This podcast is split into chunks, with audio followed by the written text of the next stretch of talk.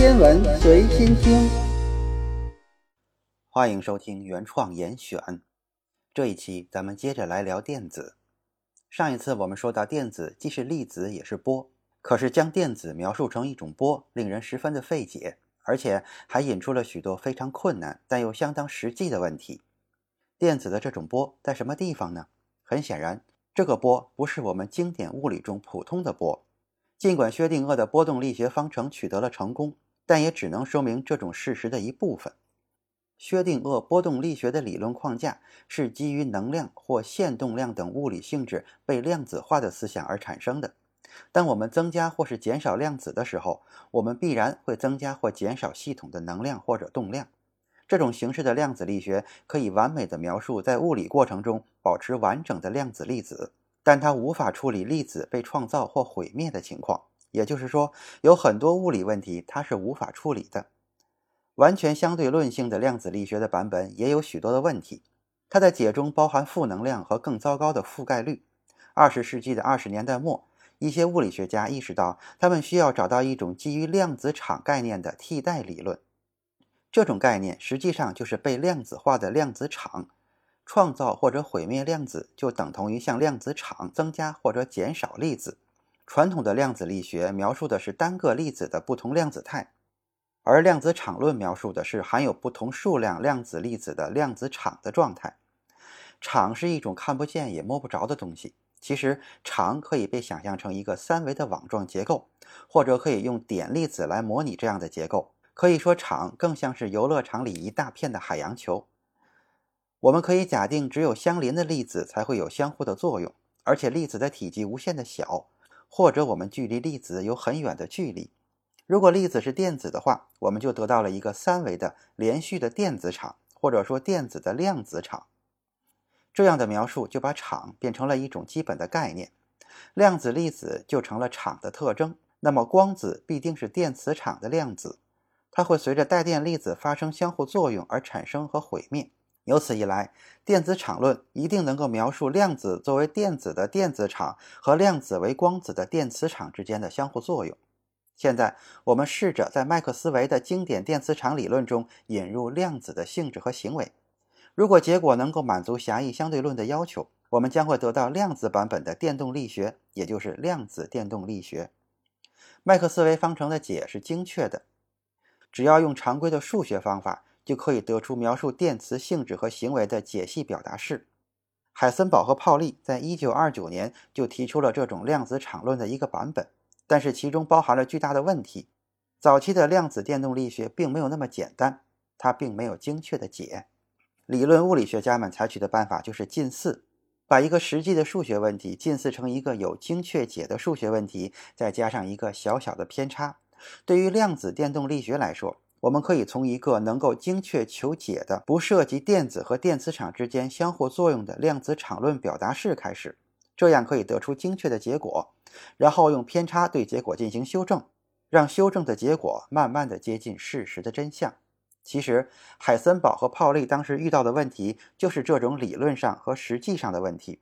本来应该只会在相互作用为零的情况下提供一个小小的修正，而实际上这个修正项却迅速的扩大到无穷大，这没有任何的物理意义。在自然界中，无穷大并不存在。在二十世纪三十年代末，量子场论似乎走入了死胡同。但是，一些物理学家意识到，如果可以解决前面的这些问题，这个理论就将为我们提供一种不同于以往的方式来理解粒子之间的力是如何发生作用的。一九三二年，德国的物理学家汉斯·贝特和恩里克·费米提出，这种力的产生是两个电子之间交换光子的结果。这就说明，在量子领域中，场和粒子相关联。因此，相互作用的场也和相互作用的粒子相关。内容太多，休息一下。主播已经开通了洗米团的功能，加入洗米团就能畅听所有的单集付费声音，同时还能超前听音频，还有专享的圈子动态。还等什么？赶紧加入吧！推广期价格优惠哟。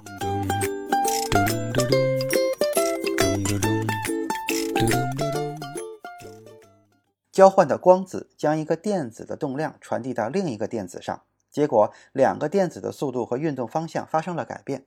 相互分开。交换的光子是一个虚光子，它直接在两个电子之间传递，我们看不到它从一个电子中转移到另一个电子中的过程。根据这一解释，光子不仅仅是光的量子粒子，同时也是电磁力的载体。说到虚光子，我们这里需要补充一点相关的知识。像质子、中子、电子这些物质粒子都叫做费米子，其自旋的量子数为半整数，也就是会出现二分之一的情况。费米子遵循泡利不相容原理，但是负责在物质粒子之间传递力的粒子则不同，它们都是玻色子，以印度物理学家萨特延德拉纳特玻色的名字命名。著名的玻色爱因斯坦凝聚也是他和爱因斯坦发现的。玻色子自旋量子数为整数，像光子的自旋量子数就是一。玻色子不受泡利不相容原理的限制，它们可以拥有相同的量子数。而且可以凝聚成单一的量子态，激光就是一个很好的例子。尽管量子电动力学解释了物质粒子和传递力的粒子的区别，但是量子场论的问题还没有解决，我们还是无法取得真正的进展。到了1947年，物理学家们进行了很多次的试验，并且提出了自己的观点。最终，奥本海默确信狄拉克预言的值与实际测量值之间的微小差异与量子电动力学有关。这个差异尽管很小，但是完全不可以忽略。当然，这个差异也不可能是无穷大。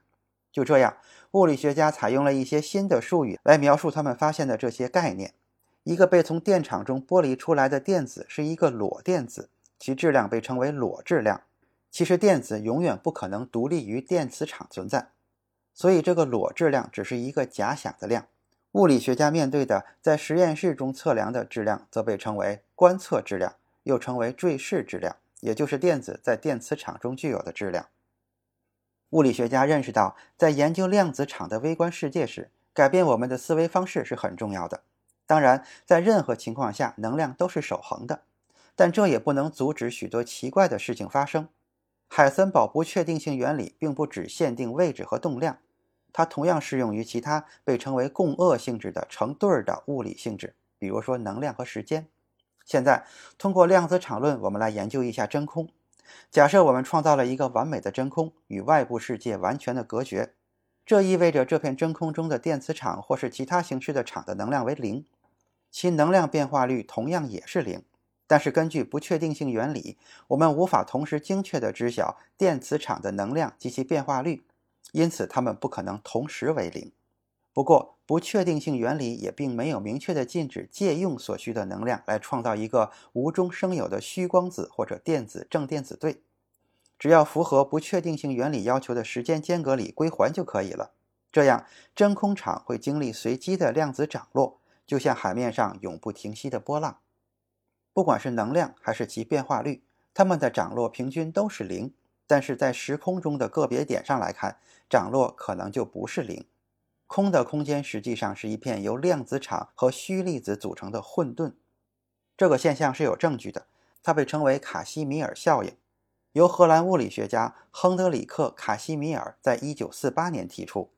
将两块小金属并排地放在真空中，相隔大约百万分之几米，它们之间除了引力没有任何的作用，引力的作用也十分的微弱，完全可以忽略不计。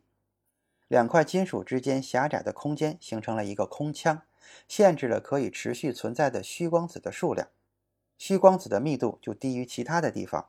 结果是，它们会受到一种虚拟的辐射压，金属片外侧更高密度的虚光子将它们推向中间。一九九六年，物理学家史蒂夫·拉莫罗在罗斯阿拉莫斯国家实验室首次测量到了这种效应。他得出的结果与理论预测之间的相差不到百分之五，并在随后的实验中将这一差距缩小到了百分之一。随着量子电动力学与质量重正化相关的数学技巧的发展，我们对物质基本成分的理解又发生了转变。物质的本质好像变得更加难以琢磨了。粒子，也就是早期的希腊原子论者所钟爱的终极的不可分割的物质，已经被量子场所取代。我们开始认为粒子只不过是这些场的特征扰动，而物质似乎已经沦为一种幽灵般的东西。下一期咱们继续来聊场与力。今天的严选就是这些，咱们下期再见。